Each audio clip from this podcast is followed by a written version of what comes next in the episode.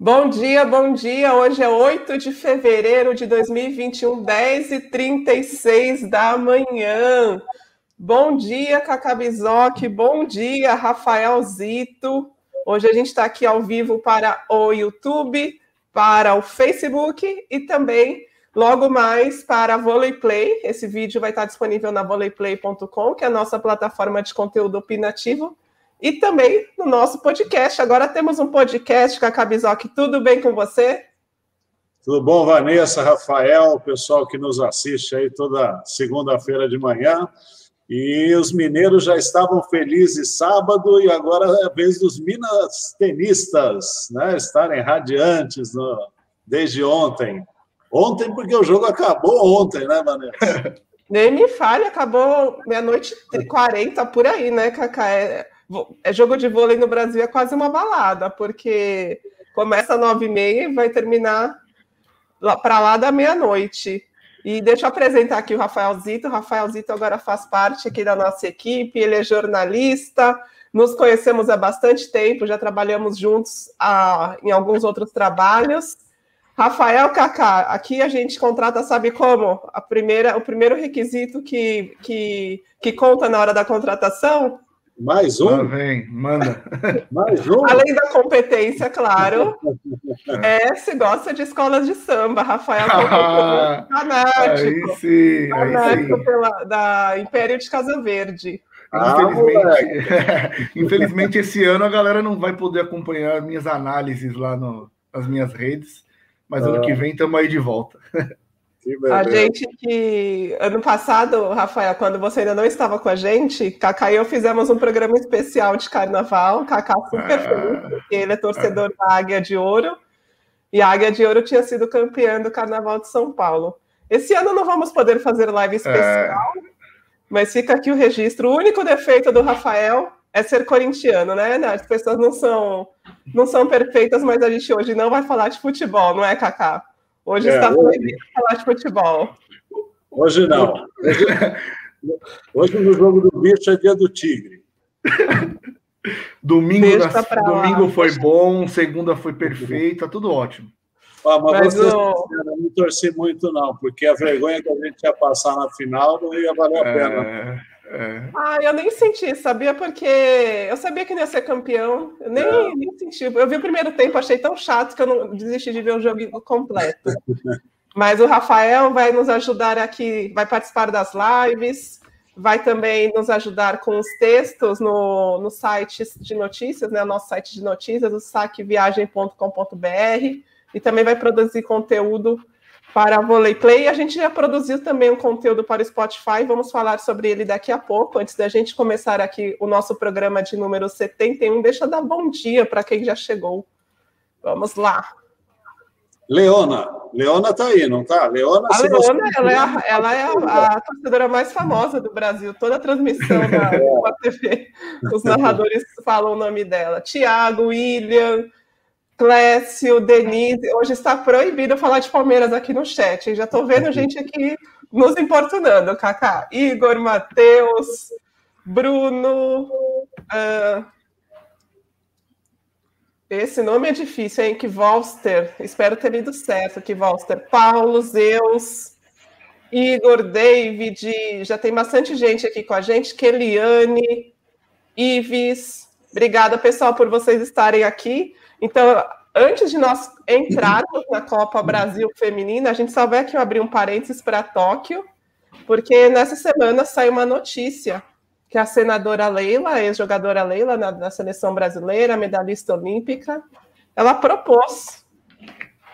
Aqui jogadora, uma notícia que saiu na História em outros veículos, ex-jogadora de vôlei Leila propõe vacinar atletas antes da Olimpíada. Seria uma boa solução, né, Cacá? Mas essa proposta dela tem causado polêmica.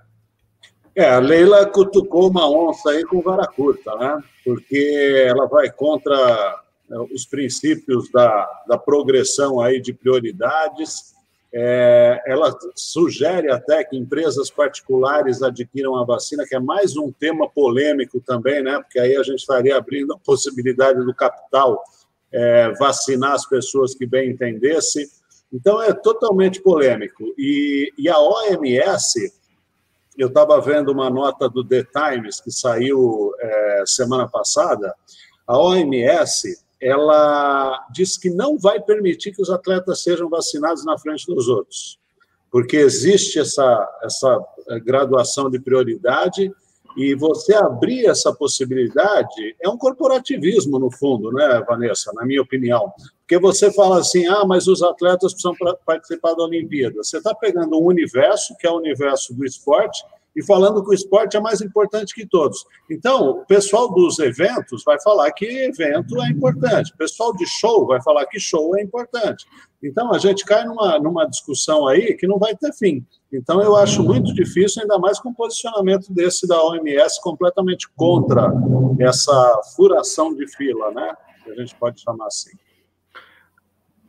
É, nesse aspecto eu acho até a questão meio antiética, né? Porque é o que o Kaká falou. Uh, tem um monte de gente, várias pessoas que eh, teriam interesse em poder sair do país para visitar algum familiar que está fora, alguma coisa nesse tipo. E por que, que o atleta tem que ter prioridade? Então, isso não faz o menor sentido, pelo menos do meu ponto de vista.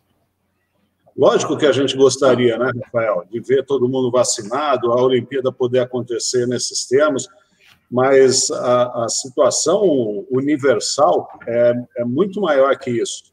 E eu não sei, a gente vai continuar a falar um pouquinho de Olimpíada, Vanessa, porque eu gostaria de, de fazer alguns comentários sobre essa, essa reportagem do The, Time, do The Times. A gente pode continuar aqui, Cacá. Eu ia mostrar um vídeo, né, da Natália comentando sobre como que também fica a cabeça de um atleta sobre essa indefinição em, relação a Tóquio, mas pode fazer o seu comentário depois da gente. Então, vamos de Natália, depois eu, eu emendo. Então, deixa eu jogar aqui o, o, comentário da Natália. O Rafael, que a entrevistou na última semana, a Natália até disputou aí a, a, a, a fase classificatória da Champions League. E esse conteúdo da Natália, essa entrevista da Natália, está disponível no nosso novo podcast e também para os assinantes da Volley Play na íntegra. Então, deixa eu colocar, colocar aqui o videozinho da Natália. Eu acho que a, o mundo inteiro está vivendo né, dentro de um, um ponto de interrogação, na verdade, né? Porque eu acho que não só no esporte, mas em todos os, os pontos da nossa vida, a gente não consegue mais se, é, se programar, né? Então, assim, o que eu penso que a gente pode fazer é estar tá preparado, é se preparar da melhor maneira possível, e caso tenha uns jogos realmente, a gente vai estar tá preparado, entendeu? Então, assim, eu, pelo menos, eu tenho esse pensamento. Estou me preparando como se tivesse, como se né, é, tenha os Jogos Olímpicos. E se realmente confirmarem, eu vou estar preparada. Agora, se cancelarem, vou ficar muito chateado, obviamente, porque eu não sei se eu aguento até 2024. Então, assim, né, vivendo agora, queria muito poder participar de mais uns Jogos Olímpicos. Mas realmente, foi o que eu falei, eu tô, tô jogando, tô me preparando como se tivesse confirmado, entendeu? Caso mais para frente os jogos sejam cancelados, a gente vai sentir muito, mas realmente vamos né, ter que entender, porque a situação que o mundo vive, eu acho que vai muito além de uma Olimpíada, né? A gente sabe o quão importante ter umas, até as Olimpíadas e tudo mais. Acho que não só para o esporte, mas né, uma questão mundial, a gente sabe a importância das Olimpíadas, mas é, são vidas e, enfim, saúde das pessoas que estão que, que tá em jogo, então a gente só tem que esperar e estar tá preparado aí por, por que vier.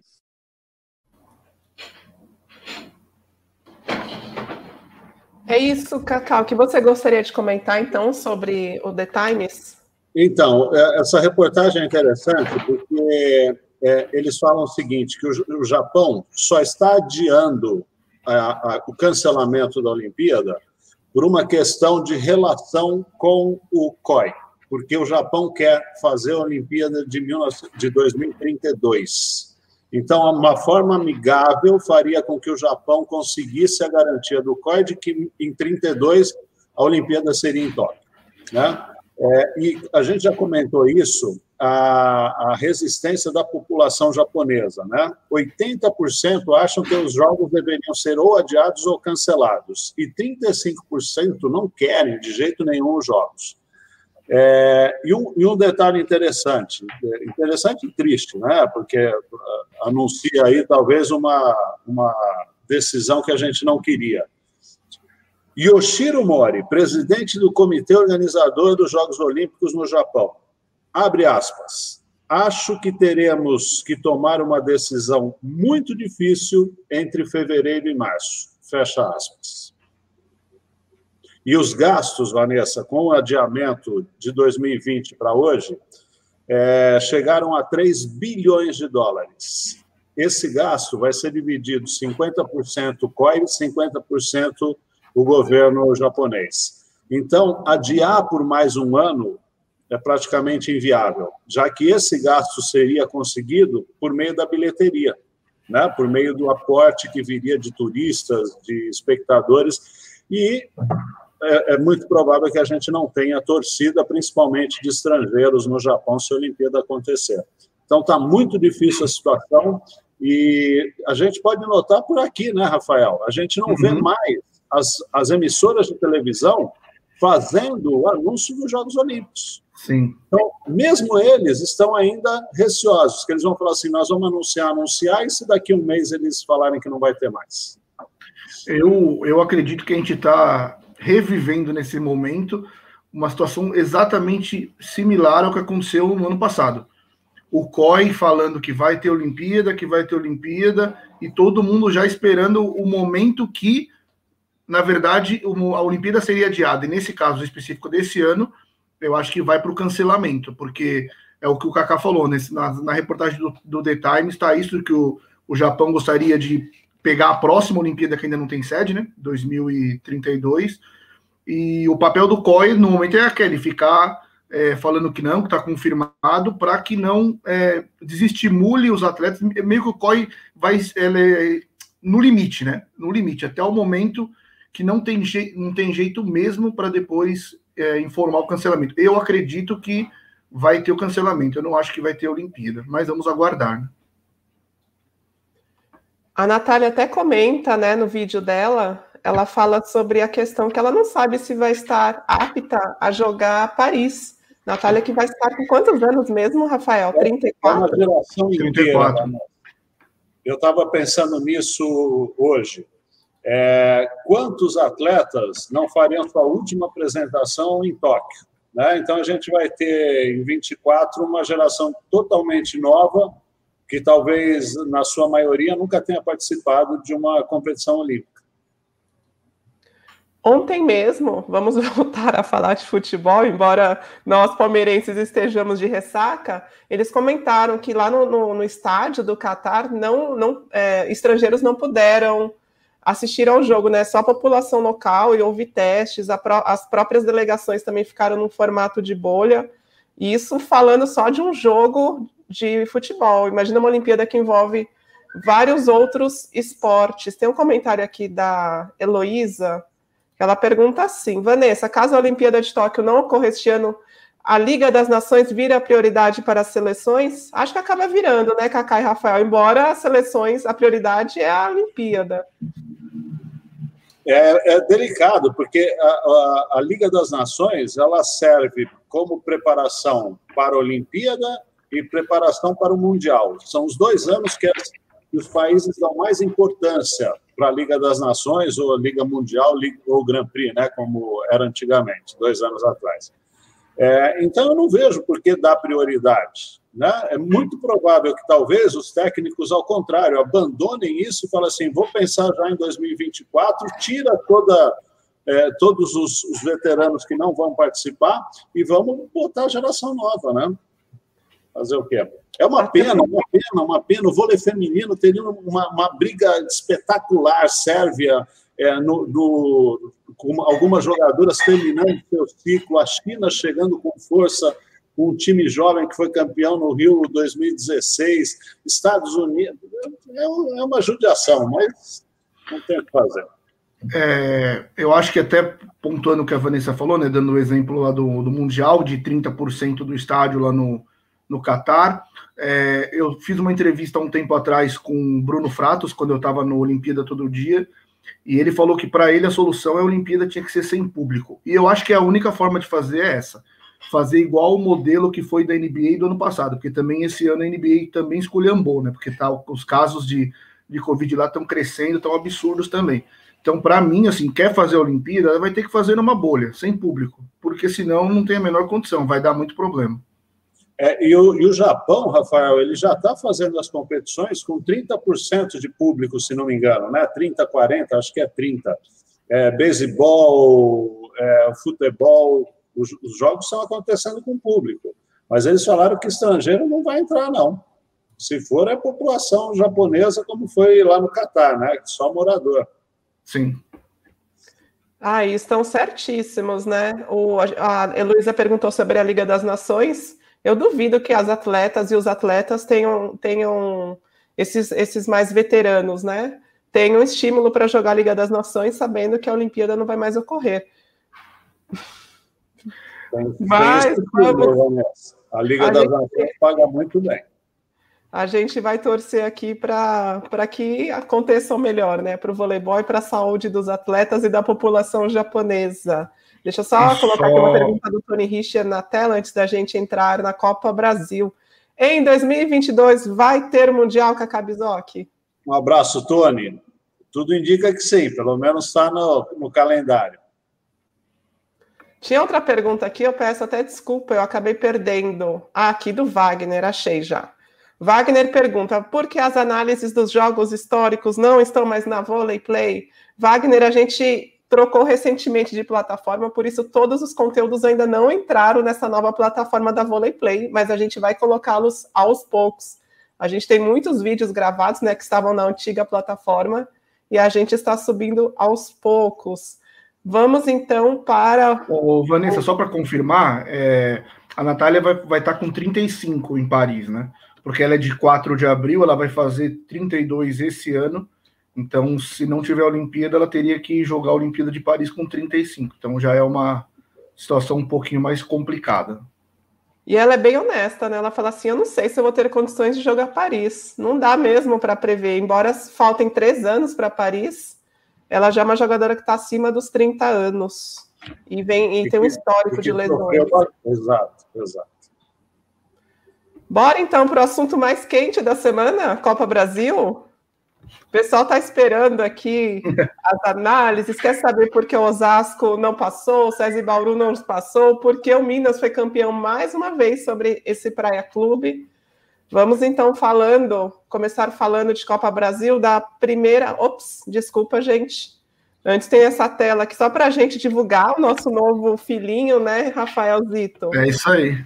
A gente lançou na última semana, essa era uma demanda que os nossos seguidores, o pessoal que nos acompanha pedia muito, o nosso podcast. Então a gente começou aí com uma entrevista com a Natália, além desse trecho que vocês viram aqui na nossa uh, aqui no nosso programa de hoje. Tem também, ela fala sobre a Inclusive, Cacá, sabe o que ela fala sobre o voleibol russo? Que ela se surpreendeu. Conta um pouquinho é, pra gente, Rafael.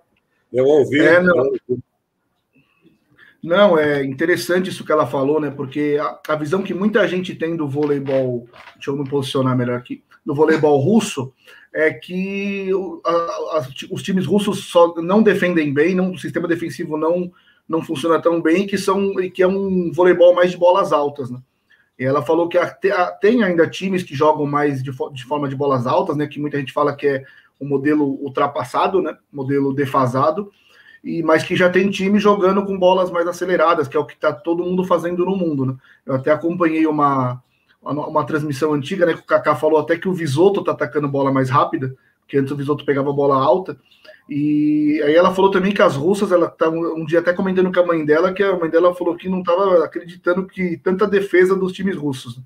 Então é uma visão diferente, assim, que, que muita gente não tinha e que eu acho interessante a visão de quem está lá. Né?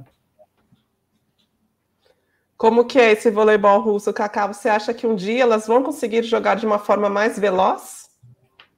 É, eu acho que é, é, eu sempre fui a favor de, um, de, uma injeção ali de técnicos estrangeiros, né, que possibilitassem essa, essa mudança de paradigma do voleibol russo. Ele vai acompanhando o voleibol mundial, não tem como não acompanhar, senão você fica para trás, mas falta aquele dia a dia, aquela percepção da possibilidade, né? Muitas jogadoras estrangeiras elas dão um up aqui no de rendimento aqui no Brasil exatamente por isso né pela qualidade de treino pela pela outra pela filosofia diferente de jogo dos, dos, dos brasileiros Então, se, se a Rússia fizesse um aporte ali de técnicos estrangeiros, principalmente no feminino, né? É, eu acho que ganharia bem com isso na evolução. O Kaká, além dos técnicos, acho que também os atletas estrangeiros, né? Porque, pelo menos no, pelo que eu vi no voleibol russo, ainda tem. É, o mercado não é tão aberto assim para atletas estrangeiros. A Natália tem ela lá de estrangeira, e pelo que ela falou, o time tem uma bielorrussa também, mas aí é bem, bem similar ao que os russos já fazem. É bem observado, Rafael. É um, é um pouco mais do mesmo em relação às características, né? Então, queria te fazer o convite para ouvir o nosso novo podcast, toda semana novos conteúdos. E vocês também nos pediram para colocar o áudio aqui da nossa live para quem precisa, para quem não puder acompanhar com a gente ao vivo, ou não puder assistir no YouTube, para ouvir na academia, ouvir no trânsito. Hoje a gente a gente ocupa muito nosso tempo consumindo conteúdo, então também o áudio deste, desta live aqui, 71, vai estar disponível no, no nosso podcast no Spotify. É só fazer a busca ali por Saque Viagem. Vamos, então, finalmente entrar aqui na Copa Brasil. A gente teve quatro grandes jogos agora na, nesse, nesse final de semana. E o primeiro deles, quatro não, três, né? Duas semifinais e uma final. E o primeiro deles, a semifinal entre SESI Vôlei Bauru e também Minas. Dois sets apertadíssimos e dois sets esquisitíssimos. Como que foi essa semifinal, Cacá Bizoc, e por que, que o Minas conseguiu vencer o SESI Vôlei Bauru? Então, exatamente esse retrato, né, Vanessa? Impressionante. Primeiro e quarto sets muito equilibrados, e o segundo e o terceiro, um predomínio até é, inesperado né, de um dos lados. É, o César Bauru não, não conseguiu fazer frente ao Minas por causa da qualidade de defesa e aproveitamento de contra-ataque do time mineiro. A bola subia muito do lado de Minas e não subia tanto do lado do time de Bauru. E isso no vôlei feminino é decisivo. Né? Eu acho que essa foi a, a característica mais marcante aí do jogo como um todo. Agora, Cacá, você achou que faltou um pouquinho de Tiffany, de Rabadzieva e de Polina Raimova? Elas, elas oscilaram muito né, na partida. Sim, estiveram abaixo do que elas podem render é, nas situações decisivas. Né? Eu estava até observando isso enquanto eu assisti o jogo, como a Polina passou a ser mais bem marcada esta temporada. Né? Ela não é uma jogadora tão decisiva quanto foi, por enquanto, né? é, como foi no, na, na temporada anterior. É, e a Tiffany, principalmente no quarto, no quarto set, é, ela caiu um pouco. E nos momentos decisivos, a Tiffany deixou, é, voltou a atacar para baixo, coisa que ela vinha mudando, né? ela está batendo por cima do bloqueio. Essa é outra característica também desse jogo, né, Vanessa? Esse jogo foi jogado lá no, no 15 andar. A gente tem Rabadzieva, Tiffany, Thaís, Coutinho, Megan e, e, e, a Polina, que batem por cima de bloqueio. Né? Então, é uma característica diferente, a gente não está acostumado a ver tanta jogadora com essa condição numa mesma partida. E quando elas começaram a bater mais para baixo, que eu acho que foi onde o time de Bauru pecou mais, o bloqueio começou a funcionar do outro lado. Né?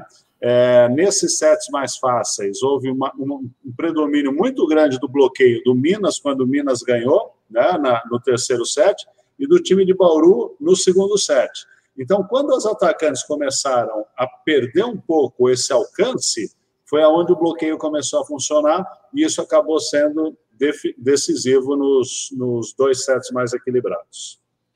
E só para pontuar, né, a Thaisa e a Coutinho foram uma questão de destaque na pontuação, né? A Thaísa fez 17 e a Coutinho 19 nesse jogo. Então, e quem joga com o Minas é fundamental que o saque entre. Se o saque não entrar, vão jogar a Carol Gataz vão, e, e Thaisa, e aí vai ser muito difícil marcar. Porque você precisa, várias vezes, o bloqueio de Bauru foi duplo para a China da Thaisa, abandonando as outras duas possibilidades, né, que seria o ataque pelo meio da, da defesa e pela ponta. Então, é, é, muito arriscado quando o saque entra contra um time que tem a, a Macris distribuindo, e você tem um ataque tão, tão eficaz é, das duas centrais, né? E o saque de Bauru entrou muito bem no segundo set, quebrou a recepção do Minas. O Minas precisou mudar, tentar fazer acontecer não tinha como. E nos outros sets, enquanto o saque de Bauru estava entrando num ritmo no colo das jogadoras, foi dificílimo, como foi dificílimo para o Praia também na final. Deixa só eu ler um comentário aqui do nosso amigo LG, inscrito no podcast. Parabéns pelo trabalho, pessoal. Minha plataforma preferida. Um abraço da Inglaterra. A gente tá chique, hein, Rafael e Cacá Bizoc? É. A Inglaterra agora deve ser o quê? 16 horas? São Por aí. Cinco, é. Três. Três. Dá uma boa tarde para ele que já resolve, né? Para gente não boa ficar... tarde, bom é, somando. Obrigada, viu, LG, por Mas uma, já... uma coisa curiosa, né, que a gente já comenta, o Kaká falou bastante também. Eu achei interessante na entrevista pré-jogo da da Denísia, ela pontuando essa questão da Macris, né? Ela cita, ela fala exatamente isso. A gente vai jogar contra um time que imprime uma velocidade que nenhuma outra equipe aqui no Brasil imprime. Então, é, a questão dessa ousadia e dessa, dessa velocidade, rapidez, o, o jogo da Macris tá, já é uma coisa que, assim, já era falado, mas está cada vez mais evidente. E como o Kaká comentou, no segundo set, é, quando o César conseguiu encaixar o saque, o, o, Minas não conseguiu jogar. Foi, eles, elas jogaram com uma distância muito grande e a Macris não conseguia acionar as centrais e as atacantes de ponta também não conseguiam virar. Agora, aí o, o Minas passou e ficou esperando o adversário, então, da outra semifinal, que foi entre Dentil, Praia Clube Osasco São Cristóvão Saúde. E aí, Kaká, a gente, a gente fala muito sobre essa questão da Covid. Esse Osasco, você acha que sofreu por conta de, desses casos recentes de Covid? Ah, sim, com certeza. É, todas as equipes que sofreram com a, é, com, com, a Covid tiveram dificuldade para retornar né, ao, ao, ritmo. E agora é o Osasco que está sofrendo com isso. O Praia Clube, o Flamengo, o Sesc Flamengo, sofreu bastante, a gente viu uma queda de rendimento, e é natural, é natural que isso vai acontecer.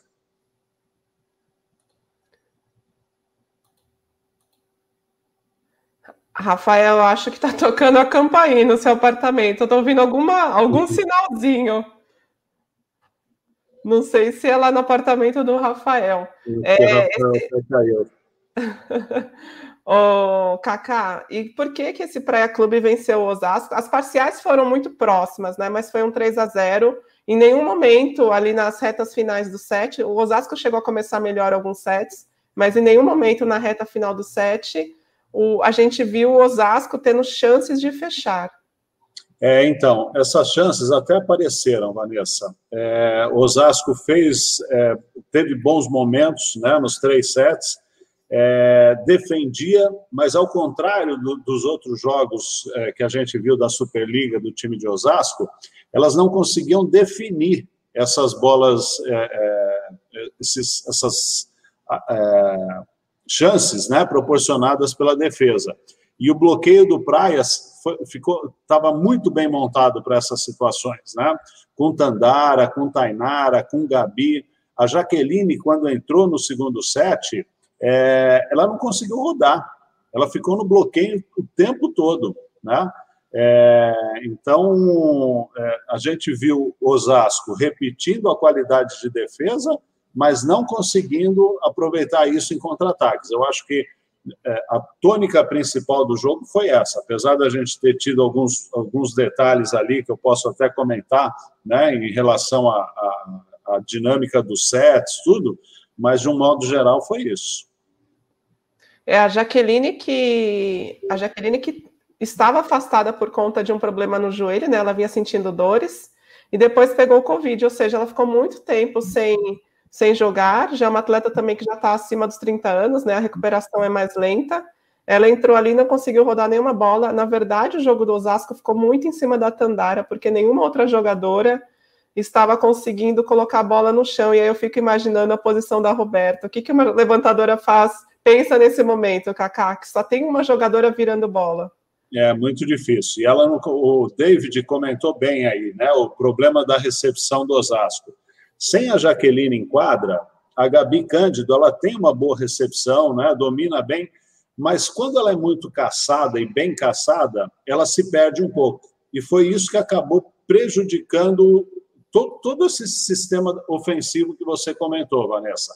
Porque a Gabi Cândido, bem, bem buscada no saque pelo time. Ó, oh, Rafael de volta. Voltei, voltei. bem caçada, o rendimento dela de ataque acaba sendo prejudicado. Ela ocupa mais quadra com a Tandara em, é, em vez da Jaqueline em quadra. Ela não se apresenta tanto para o ataque é, para a Roberta poder confiar e jogar com ela também. E aí o jogo fica concentrado na, na Tandara. Né? A Tainara ainda é uma jogadora em evolução, ela precisa crescer muito é, na, na, qualidade do ataque, porque ela bate muito para baixo ainda. Né? Ela precisa buscar mais o corredor, ela precisa buscar a, a diagonal alta lá para o bico da quadra. Então, muitas vezes ela se perde nessa questão. É uma jogadora jovem, vai evoluir, mas essa é, é, essa responsabilidade maior que a Gabi Cândido tem quando a Jaqueline não está em quadra é que acaba prejudicando todo o jogo dela, né? apesar de ser uma ótima jogadora na recepção, eu considero é, ela nesse, nesse sentido. É, Vanessa, não sei se o Kaká chegou a comentar, queria fazer uma pergunta para ele. No, no set decisivo terceiro, estava 19 a 19, e não é só o Jefferson, né? Vários técnicos fazem isso, que a Tainara saiu do saque e aí ela foi para o banco e entrou a Kika, né? E aí depois desse 19 a 19, só o Praia pontuou. É, e aí acabou, acabou no set acabou 25 a 20, né? Pelo menos a minha impressão vem do jogo, né? Acho que faltou opções de ataque, né? Com essa saída da Tainara, entrada da Kika, melhora o passe, mas faltou opções de ataque, né? Porque a Tandara ficou sobrecarregada. Eu queria saber se do Kaká isso também, se ele concorda. Não, perfeito. Eu até, eu até anotei aqui, Rafael, essa sequência: 19, 19. O Praia consegue um ponto de contra-ataque, um ponto de saque, outro de contra-ataque, outro de contra-ataque, vai a 23 a 19. Né? Então, isso foi decisivo. Foi decisivo. É, e você bem lembrou, a gente, eu tinha chamado a atenção da, da qualidade do bloqueio do Praia Clube de um modo geral, mas nesse jogo contra o Osasco era o que estava decidindo. Né? E, e, e, o ataque, quando ele perde uma, uma jogadora, uma atacante no fundo de quadra, quando a opção é uma, uma passadora entrar, você perde essa, essa versatilidade coletiva ofensiva e, e num jogo que já estava difícil de ter. Né? Você tem, então, duas bolas marcadas ou para entrada ou para saída, com Tandara recebendo 70% das bolas. Aí fica fácil para um bloqueio como, como o do Praia Clube se posicionar. E foi o que aconteceu. Bloqueio bem posicionado, o ataque não consegue rodar, defesa do Praia Clube, contra-ataque, contra-ataque, contra-ataque. Foram três contra-ataques nesses quatro pontos decisivos do set. E sobre, e sobre só, só, um, só um posicionamento, Vanessa.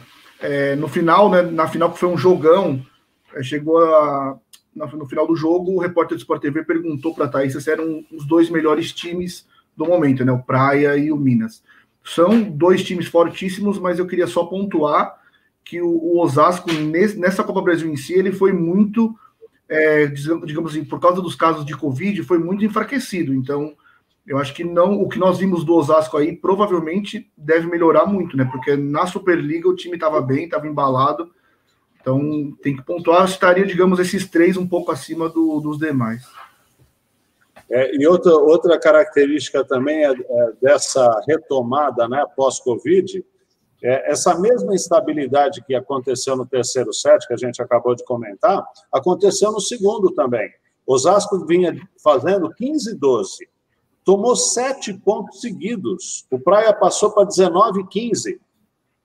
Né? E, e, e reverteu a, a, o set que estava caminhando a favor de Osasco. Cacá, então, se eu não então, me engano, foi na sequência que a Jaqueline tomou acho que uns três bloqueios seguidos, né?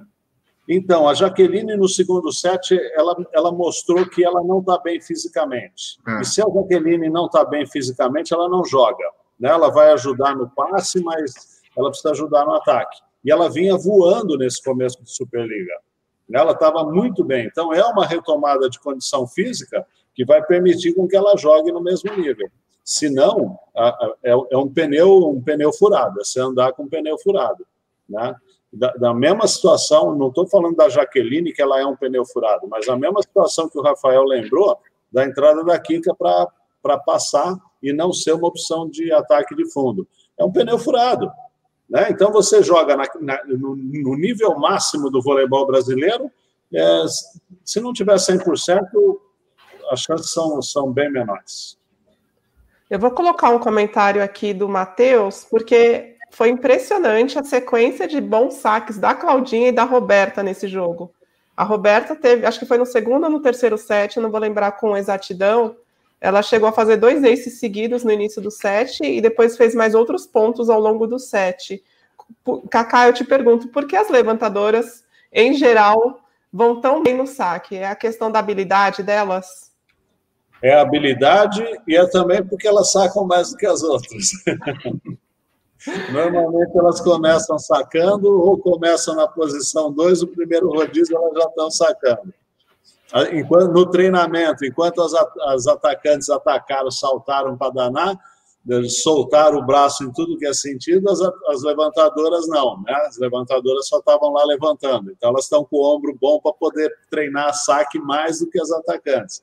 É uma relação aí que às vezes escapa, né, a, a nossa percepção. E o Osasco que fez mais um jogo sem o técnico Luiz Omar de Moura. Eu até conversei com o pessoal do Osasco na quinta-feira, que era o dia da alta prevista, né, do Luiz Omar. Luiz Omar ainda não tinha saído do hospital. Tentei contato com eles agora de manhã, ainda não, não obtive resposta para saber sobre Luiz Omar de Moura e Spencer Lee, querendo ou não, é uma situação que também mentalmente é, as jogadoras ficam um pouco abaladas, né? A gente não sabe como que essa doença se desenvolve em cada um, e sabendo que os seus dois técnicos estão hospitalizados, embora o Osasco tenha falado que o, o caso deles não era grave, eles tinham sido hospitalizados é, por precaução, mexe com o emocional um pouco do time. Na transmissão, a informação passada é que o Spencer já tinha saído do hospital, né? Que o Luiz é. Omar estava ainda pendente de alta. É isso que eu ia falar. É. E sobre o saque, Vanessa, que você falou das duas, né? São, do, é, são as duas jogadoras que estão entre as cinco melhores na Superliga, né? A Claudinha é a segunda com 19 aces e a Roberta é a quarta com 17. Então são, são duas boas jogadoras nesse fundamento. Eu acho, Rafaelzito, que o Kaká caiu. Kaká congelou aqui na tela. Kaká tá querendo me imitar. Retorna.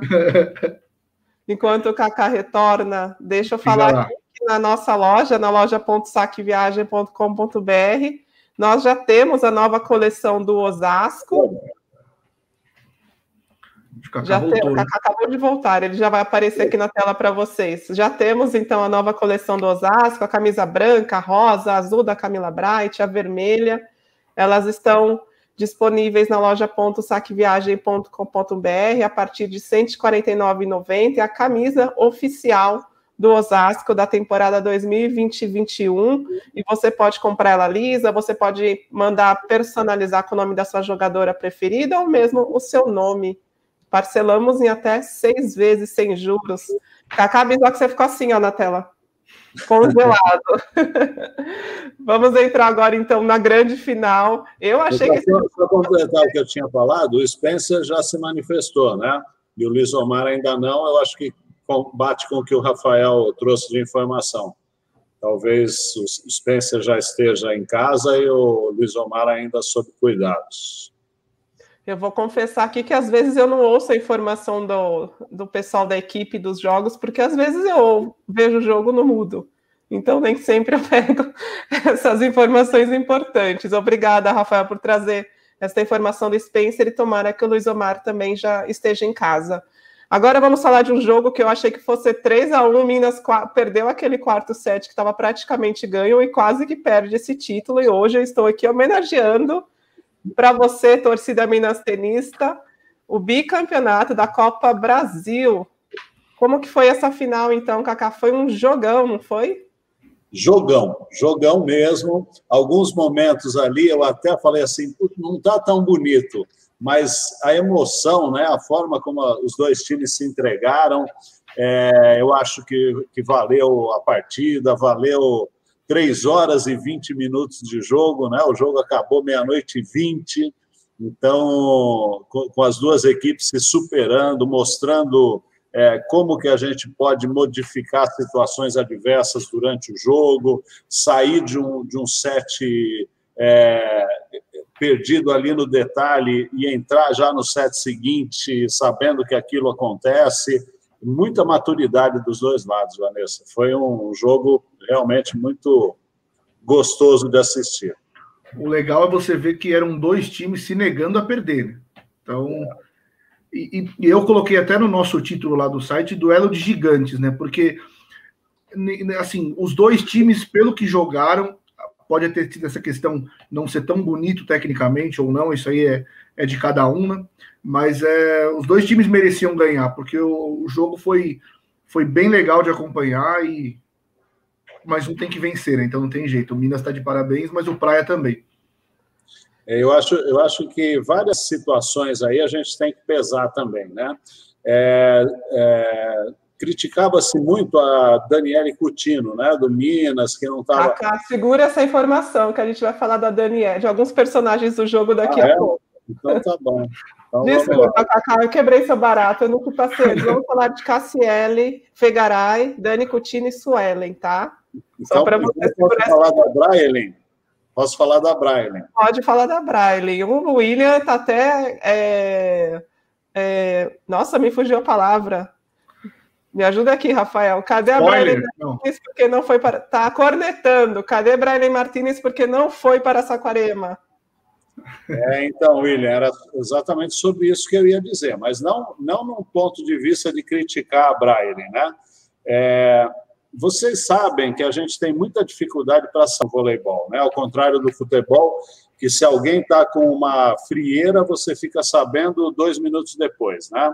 É, no vôlei, muitas coisas são seguradas pelo, pelas comissões técnicas. Eu acho que a Braille deve estar tá com alguma dificuldade física ela deve estar com algum problema, porque não é normal que ela jogou né, essa final. E o, o Praia, é importante que se diga, fez uma final desse nível sem a Braia. A Monique jogou a maior parte do jogo, né? recebeu muito pouco da Claudinha, não é a mesma referência que se tem que tem com a Braille, mas o Praia jogou uma final de 5 sets de 3 horas e 20 sem a Braille. Né? Então, é um time que tem um banco capaz de fazer frente a, a, a, a uma equipe como Minas sem a sua principal jogadora. Né? Então, a Leona. Olha a Leona aí. É, então, está faltando esse vigor né, para a Brian. E é, dois metros e um não ter o vigor físico é porque alguma coisa está acontecendo em termos físicos. O Kaká, você acha que, que pode ter sido dois jogos no, em dias consecutivos? Porque contra o Osasco eu não achei que ela foi tão abaixo assim. E tem até uma outra pergunta que passou no nosso chat aqui, de que na final especificamente, a Brian rodou mais quando ela recebeu o levantamento da Rosane, que na final especificamente ela não estava muito ajustada com a Claudinha. Não sei, queria saber de você. É, então, mas ela vem com um entrosamento bom com a Claudinha, né? E, e eu senti, pela pegada da Braille, que ela fisicamente não está legal. É, a altura que ela estava pegando não, não era ideal, o encaixe dela não era o ideal, e não dá para a gente falar que a Claudinha não está acertando a bola com ela, porque está acertando a temporada inteira, né? Acertou a temporada inteira anterior.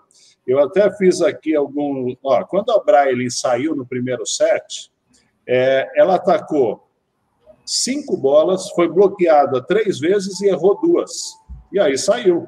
Não tem como uma oposta ter um rendimento desse. Agora, quando você tem uma oposta que você fala assim, meu, é uma das melhores do mundo. Ela não acertou agora, mas eu tenho certeza que a hora que ela começar a acertar, ela vai embora. Né? Então, uma substituição como essa e depois ela entrar só nas inversões, é porque alguma coisa está acontecendo. né? não, é, não é normal. Então, eu acho que, que, que é mais com a Brian do que com a Cláudia. E fala, pegando esse gancho aqui do comentário da Leona, como a, a levantadora Rosane entrou bem, né? A inversão de 5-1 do Praia Clube funcionou muito bem. Aliás, o, o Paulo Coco usou bastante o, o, banco de reservas dele. E eu queria colocar aqui, Cacá, uma situação que eu achei bem curiosa. Em alguns momentos, o Praia jogou com duas opostas. Duas opostas, não, des, desculpa. Com a Monique em quadra e com a Ana Baus como oposta e a Monique passando. Deixa eu colocar aqui um pedacinho desse vídeo, então, para você nos explicar o que, que é sobre essa linha de passe.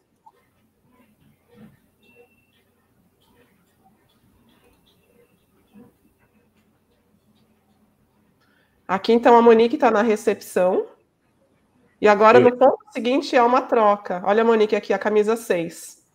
É. E a Garay e a Suelen estão ocupando o mesmo espaço da Monique, né? A Monique que não é especialista no passe. E agora houve uma troca de, de posição. A Ana Baus voltou para a recepção para compor essa linha e a Monique desceu para ser a oposta. No ponto seguinte, isso.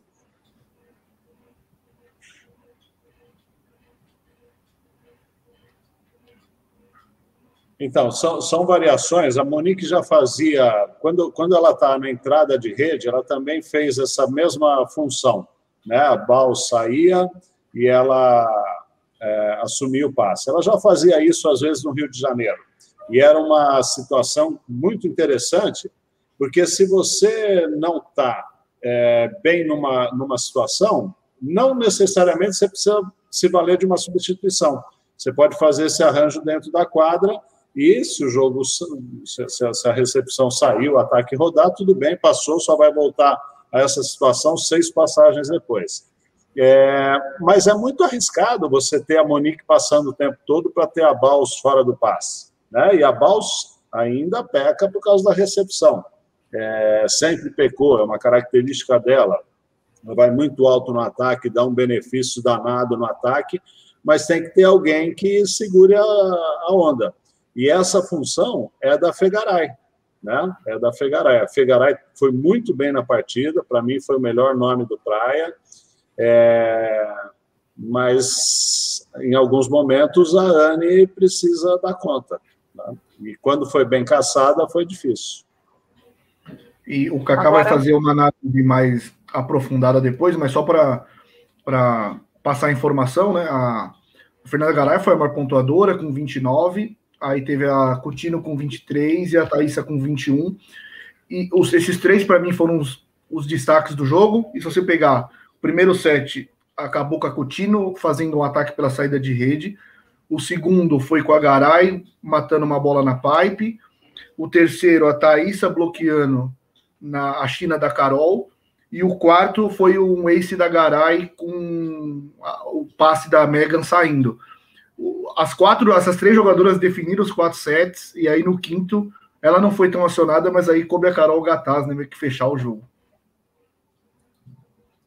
Lembrando é. que este jogo, acabando aqui a nossa live, nós vamos fazer uma gravação detalhadíssima para a Volley Play da final entre Minas e Praia Clube. Kaká analisa 7 a 7, aí um conteúdo de 20 minutos sobre essa decisão.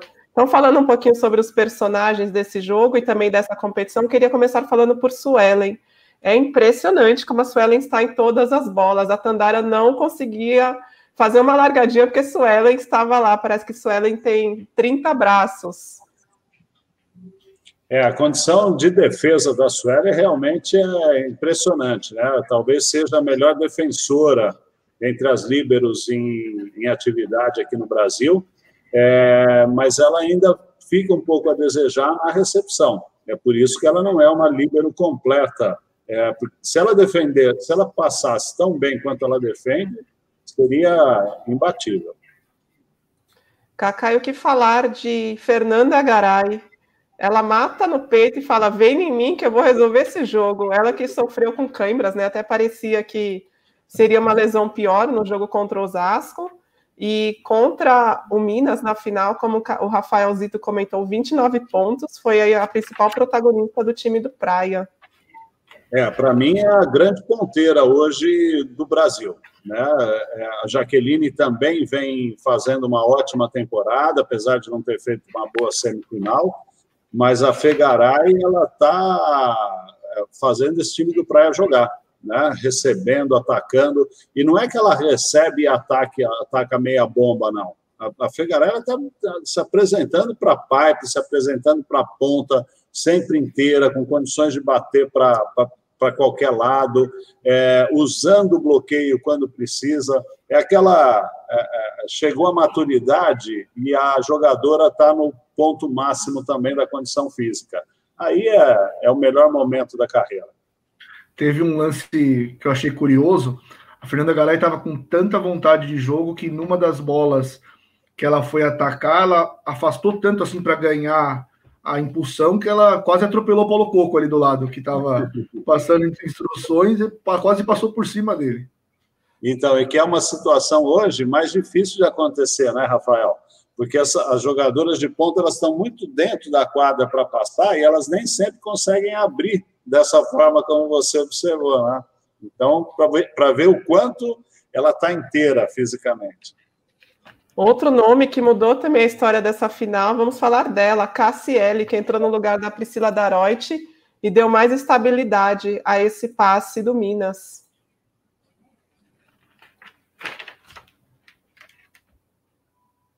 E fechando, Kaká, como você começou a comentar e eu, eu falei para você segurar essa informação, vamos falar de. Será que o Kaká caiu? O Kaká está congelado tá na nossa tela?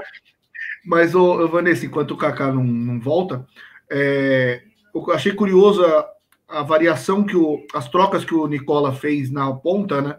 Porque as três, em determinado momento do jogo, oscilaram muito, né? A própria Cassiele, que entrou bem, ela oscilou em algum momento. A Megan, que teve altos e baixos, e no quinto set, eu peguei aqui, a Megan fez quatro pontos, né? Ela voltou pro, no quinto set, né? ela voltou para o jogo e querendo ou não, ela não fez o último ponto, mas ela foi bastante importante pro para o Minas no, no quinto set. Então, é, teve muitas trocas, o Nicola mexeu bastante nas ponteiras e no final acabou dando. A, a Megan cresceu no final e ajudou.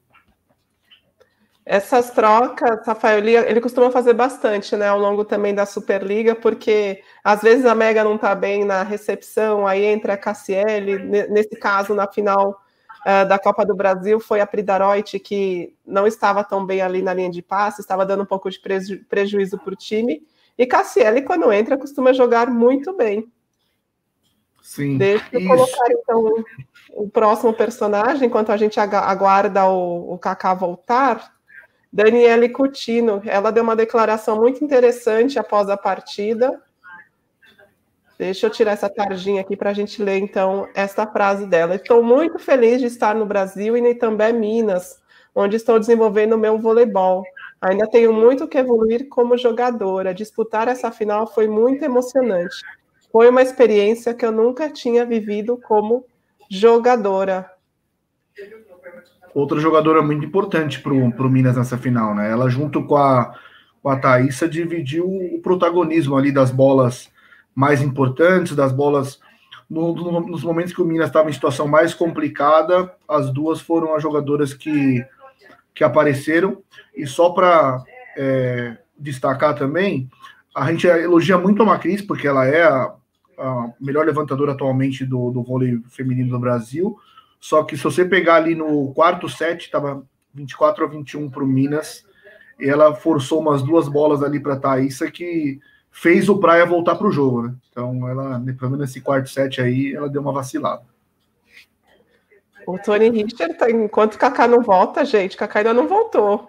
Cadê? O Kaká, o Kaká tá voltando, eu vou fazer essa, eu vou ler esse comentário do Tony neste momento. Deixa eu ver aqui. Kaká. Vou ler o comentário do Tony para você. Vamos mudar o nome do Kaká Bizac para Kaká Neymar. Ops! Kaká Neymar Júnior. Kaká, a gente estava falando sobre Daniele Coutinho, e eu lembro que quando o Minas a contratou, e quando a gente começou a falar desse Minas no início da temporada, a gente tinha muita uh, dúvida sobre a Daniele Coutinho, se ela tinha sido uma boa aposta do Minas. Ela foi muito bem, como o Rafael comentou, ela fez 23 pontos, foi a maior pontuadora do Minas na final. E você, você ia começar a falar dela, eu falei, Cacá, segura essa informação. Agora chegou o momento de soltá-la. Então, eu vou me basear na declaração da, da, da Coutinho logo depois da partida, para a gente ver o quanto é, né, é, isso é importante. É, estou desenvolvendo meu voleibol. Ainda tenho muito a evoluir como jogadora. Disputar essa final foi uma experiência que eu nunca tinha vivido como jogadora. Olha só o tamanho do, da, da situação. Né? Uma jogadora que foi contratada para ser oposta num time que tinha Bruno Honor e Sheila para decidir, para levar o time para as decisões. E ela fala que a, a, a final da Copa Brasil foi uma experiência que ela nunca tinha vivido então, né? É, é difícil a gente até analisar, porque ao mesmo tempo que você fala assim, pô, ela está melhorando, ela tá... como é que ela vai se comportar numa final da, da Superliga? de certa forma, isso, de certa forma, isso já foi essa, essa final já foi uma experiência para talvez não sentir tanto na, na Superliga, né, na final da Superliga. Sim, sim. É, que, é, o que a gente espera. A gente espera que ela possa contribuir para o Minas cada vez mais, cada vez com mais maturidade, cada vez soltando mais o jogo dela. Ela tem um potencial fabuloso, mas precisa, precisa de rodagem. Teve uma bola também, no, acho que foi no quarto set, que era um contra-ataque que estava na mão dela, ela passou e a bola foi para o lado do praia e foi para fora. Que o Minas, o pessoal do Minas ficou um pouco, digamos, puto com ela, bravo, vai. É, mas é uma evolução, é uma evolução. Se foi um investimento, é um investimento que precisa ser mantido. A Leona trouxe até uma declaração da Thaísa, não foi nesse jogo, foi em algum jogo da Superliga, que eu lembro também de ter visto essa declaração da Thaísa. Ela não sabe o potencial que ela tem. Pelo que a gente vê nas imagens, pelas declarações das jogadoras, a impressão que dá é que o Minas acolheu muito né, a Coutinho. Ela se sente ali muito dentro de uma família mesmo. Isso ajuda a jogadora a se desenvolver. E imagino que jogar com uma Cris, Thaís e Carol no mesmo time te ajude no seu trabalho, porque você fica menos marcada. A gente via a Carol do Praia Clube o tempo todo queimando com a Thaísa, e muitas vezes o bloqueio do Praia Clube é, as jogadoras de forma individual nas extremas, porque a preocupação em marcar a Thaís é tão grande que nem sempre você consegue armar um duplo ou um triplo nas jogadoras de extrema. Não, o, o padrão do, do, Minas é diferente dos outros. Né? Um quinto set de uma final, 3 horas e 20, 14 a 13, e você joga duas bolas para a tua central na China definir a partida, é porque a oposta pode falar assim, estou dividindo a responsa aí, não tem muito, né, muito peso.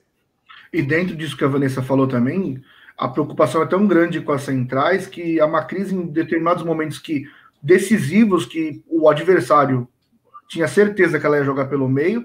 A Cassiela atacou umas duas bolas sem bloqueio nenhum. Exato. Fechando então aqui o assunto Minas e Praia, a gente lembra que hoje ainda, no final da tarde, vai estar disponível na voleiplay.com a análise completa desse jogo. O Kaká traz 7 a 7, como os times se comportaram, como cada jogadora se comportou. E se você ainda não é assinante, te convido a conhecer a nossa plataforma voleiplay.com por apenas R$ 9,90 por mês. E a gente já vai entrar então na reta final aqui do, do nosso programa. Já estamos com o tempo um pouco estourado. Deixa eu só fazer agora o nosso merchan das camisas do Minas para você, torcedor Minas tenista. A gente tem um cupom de desconto válido até hoje, 11h59 da noite. O cupom é Minas Bicampeão. Você ganha um desconto de 10 reais na compra de qualquer produto do bicampeão da Copa, da Copa Brasil e também Minas, na loja Ponto Saque Viagem. Deixa eu mostrar aqui para a galera, deixa eu me colocar grande aqui para mostrar para o pessoal o uniforme. Aqui, essa aqui é a camisa da CT, da Comissão Técnica. A camisa de jogo branca, essa que eu estou usando também. Aqui vocês estão vendo a camisa branca de jogo do Itambé Minas. A camisa azul de jogo Itambé, Minas. Lembrando que está à venda na loja.saqueviagem.com.br. E a camisa de treino, a regatinha azul, linda, né? Também está à venda na loja.saqueviagem.com.br somente hoje com o cupom de desconto, está aqui na tela. Minas Bicampeão. Agora a gente vai rapidinho aqui para a sessão vôlei, Momento Vôlei University. Quando eu, eu conversei com o Kaká ontem, desculpa, quando eu conversei com o Rafael ontem, Kaká, Olha o cachorro aí, Rafael. É, o cachorro resolveu causar agora. Aí eu falei, o Rafael me perguntou, nossa, mas falar só da Copa Brasil, será que tem uma hora de conteúdo? Eu falei, tem, Rafael, e às vezes a gente ultrapassa, a gente já está estourado aqui, eu vou dar uma corrida, porque a gente já, já ultrapassou o tempo. Então a gente vai entrar agora na nossa, no nosso momento vôlei University. Vamos para a nossa vinhetinha.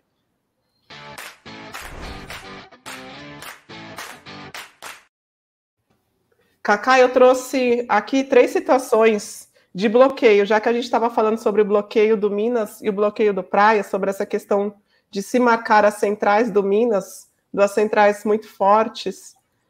É, aqui na, nessa situação, a gente vê o bloqueio do Praia Clube numa jogada com Thaísa. Como que está esse bloqueio do Praia Clube?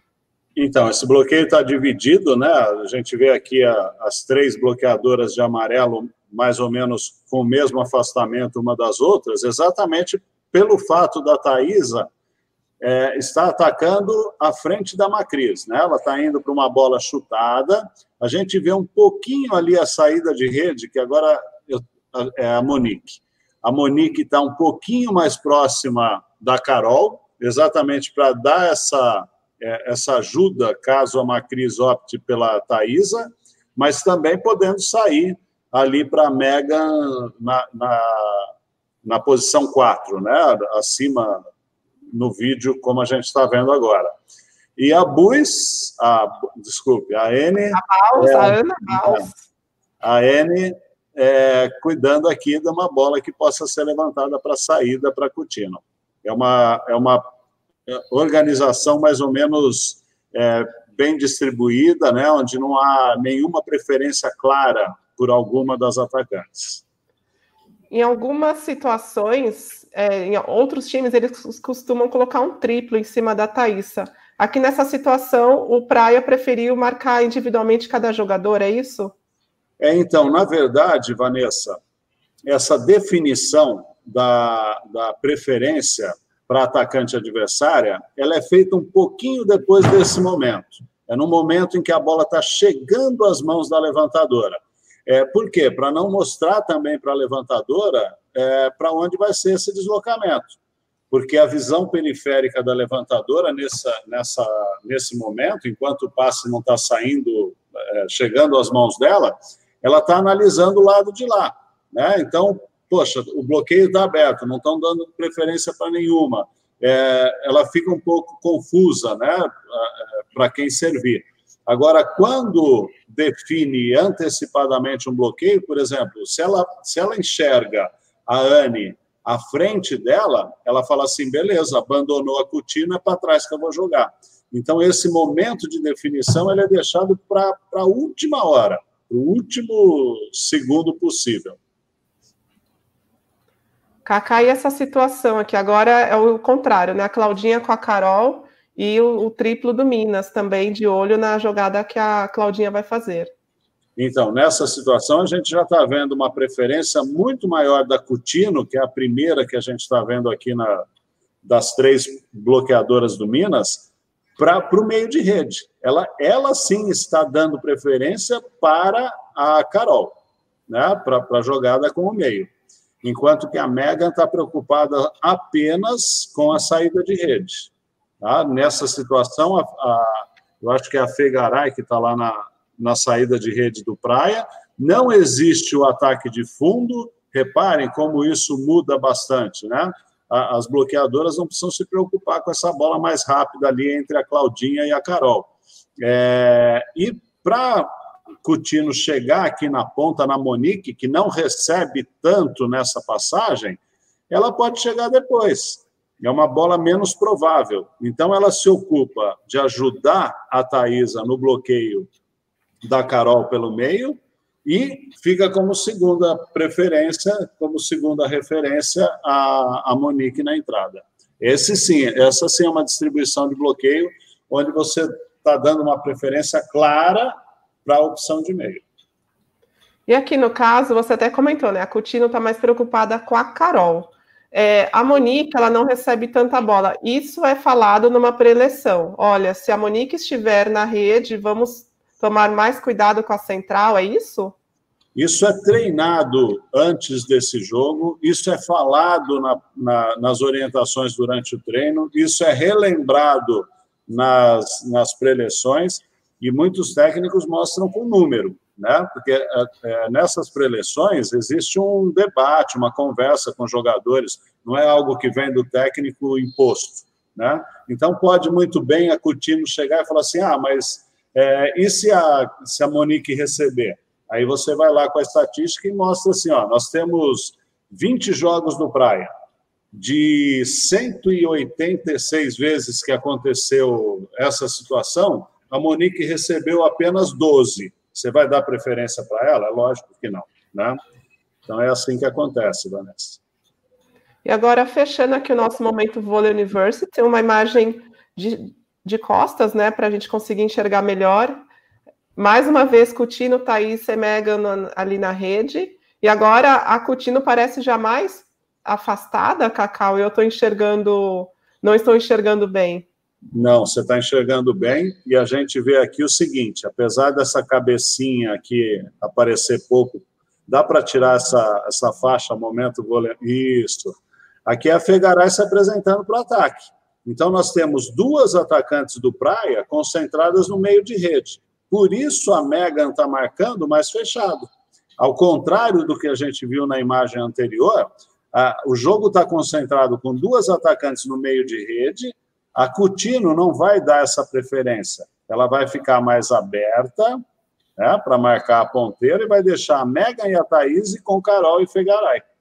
Então, aí é a situação mais difícil. E repara, olha que interessante. Se a gente reparar na posição do corpo da Megan, o pé esquerdo dela está mais para trás. São detalhezinhos fundamentais para a leitura dessa, dessa imagem. O pé esquerdo dela está mais para trás e o pé direito, além de estar mais à frente, está com a ponta do pé já virada para dentro, tá vendo? Ou ela salta com a Fegaray ajudando a Thaisa, ou com a Carol, né? Aí o bloqueio dela seria mais de composição, não um bloqueio inteiro. Ou essa, esse afastamento de perna já vai facilitar para ela, numa passada cruzada, chegar para a saída de rede se a bola for levantada para lá. Ô, Kaká, só uma pergunta nessa imagem, ou você puder, puder colocar a imagem de volta. A gente não tem a imagem completa, mas nesse caso específico, ao contrário do anterior, quem está ajudando a Thaísa, como você falou, é a ponteira, não a oposta, né? Isso. E por causa da Fernanda Garay ali, e provavelmente é, quem estava na ponta provavelmente deveria ser a Ana, né? Porque ela tem recebe mais bolas. Então, por isso que a Coutinho talvez esteja mais aberta ali para poder ir para a bola da Ana, no caso, provavelmente acho que seja ela que estava ali. Né? Perfeitamente. Essa é a leitura mesmo, Rafael.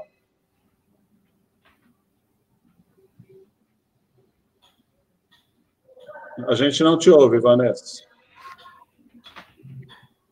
Eu estava com o microfone mutado, desculpa. Fechamos então aqui o nosso momento Vôlei University. A Vôlei University, que é a plataforma de cursos aí liderada pelo Cacá Bizoc, junto com Antônio Rizola. E aí você estuda não só com Cacá, com Rizola, como com outros profissionais do voleibol, ao custo de R$ 59,70, toda semana novas aulas. A gente também tem aulas ao vivo com Cacá, com especialistas. Se você quer chegar a um novo nível do, do voleibol, quer aprender com quem já chegou à seleção brasileira, à seleção da Colômbia, conheça então a voleiuniversity.com. Muito obrigada, Cacá, por ter estado aqui com a gente mais uma vez. Rafael Zito, estreando aqui com a gente, estreando com o pé direito para a torcida Minas Tenistas, Minas Tenista. E obrigada a você que nos acompanhou. Na próxima semana, a gente tem uma edição, a gente vai falar sobre Copa Brasil Feminina ops, Copa masculina. Brasil masculina. E aqui a gente tem então as semifinais entre Vôlei Renata, MS Tabaté Funvic, Sada Cruzeiro e Fiat Minas. Aqui a gente vai ter uma final São Paulo e Minas. E a live da próxima semana, a live 72, ela é exclusiva para os assinantes da voleiplay.com. Esse conteúdo da próxima semana, então, vai estar na voleiplay.com. Obrigada, Vanessa, gente. Só, um, só um pedido para fechar, só um pedido para fechar. É, eu sei que está um pouco em cima da hora, mas a CBV que faz um trabalho legal nas estatísticas da Superliga, eu acho muito bom. Podia fazer um esforço e colocar aí na Copa Brasil masculina um, as estatísticas igual tem na Superliga, né? Para nós jornalistas acompanharmos e pegarmos uh, os dados, as estatísticas do jogo.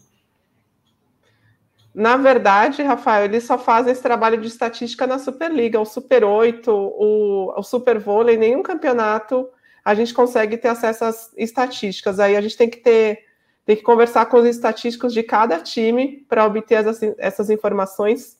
E nem sempre a estatística de um time bate com a do outro Sim. time. Certo, pessoal, muito obrigada. Cacá, você está sem som.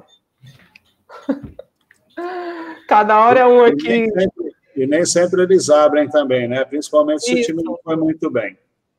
Tem time que é exatamente, a gente pede para os estatísticos, a gente pede para as equipes e nem sempre eles mandam. A gente pede até desculpa por não conseguir trazer uma informação mais completa. Então a gente se vê na próxima semana na voleiplay.com falando das finais da Copa Brasil. Antes da gente fechar, queria palpites. Quem vai ser o campeão, Rafael, e quem vai ser o campeão, Kaká. Eu vou apostar em Sada Cruzeiro, pelo momento até do Taubaté também, com problemas de Covid. O Taubaté que vinha muito bem. E nos últimos jogos da Superliga teve que improvisar jogadores porque alguns atletas estão fora por conta da Covid. Eu acho favoritismo do Sada também. Eu não queria te, eu não queria dar o mesmo palpite, né, para ter uma divergência, mas não tem como, né? Por causa até dos problemas no Taubaté, eu acho que eu acho que o Minas também poderia surpreender, mas como vai pegar o Sada na semifinal, aí eu acho que já é mais difícil. Não que não Fecha. possa acontecer, né, Rafael? Mas Sim. o favoritismo é do, é do Sada. Beleza, então fechamos aqui. A gente se vê na próxima na voleiplay.com. Bom final de semana para vocês, boa semana para vocês. Ô, Vanessa, um desafio para os palmeirenses. Você consegue falar um tigre, dois tigres, três tigres? Eu consigo falar até em coreano, Kaká. Depois a gente se fala. De mundial, de mundial, vamos falar só que o Osasco e o Sada Cruzeiro tem. Não vamos falar de futebol, apesar de eu estar feliz. Tchau, gente. Obrigado. Tchau, gente. Até a próxima.